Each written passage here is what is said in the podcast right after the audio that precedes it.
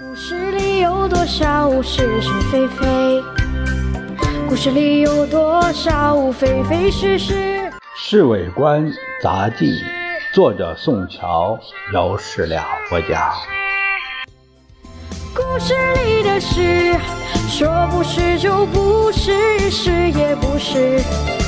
故事里的事，说是就是不。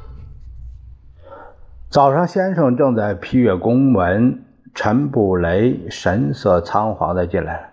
主席，呃，熊世辉刚刚有个急电来说是长春情况不太好。电报的？呃，他们正在翻译。我因为这个消息太重要，呃，看了个电报的头，就就就来报告了。岂有此理！先生把手上的毛笔往上一摔。我们还没有发动全面攻势，他们倒先动手了。陈布雷没敢说什么，站在那等着吩咐。先生背着手在屋子里兜着圈子，额角上青筋一条条都暴露出来。这时候，陈秘书双手捧着译好的电文，急急忙忙跑进来，把电报送到先生的手中，退了出去。这家伙真机灵，他知道犯不着在这儿等钉子碰。看过电报以后，先生的脸色更加难看。他大声说：“怎么？我们在长城外围的部队有一万多被消灭了？”陈布雷还是不作声。他一副哭丧的脸显得更难看了。哎，马上通知慈兴和建森，让他们现在就来。是。陈布雷如释重负，离开了先生的办公室。共产党真厉害，连我们的新一军都不放在眼中。先生站在那里喃喃的自语。过了十几分钟，陈诚和白崇禧一起赶来了。我们对延安的攻势到底准备的怎么样？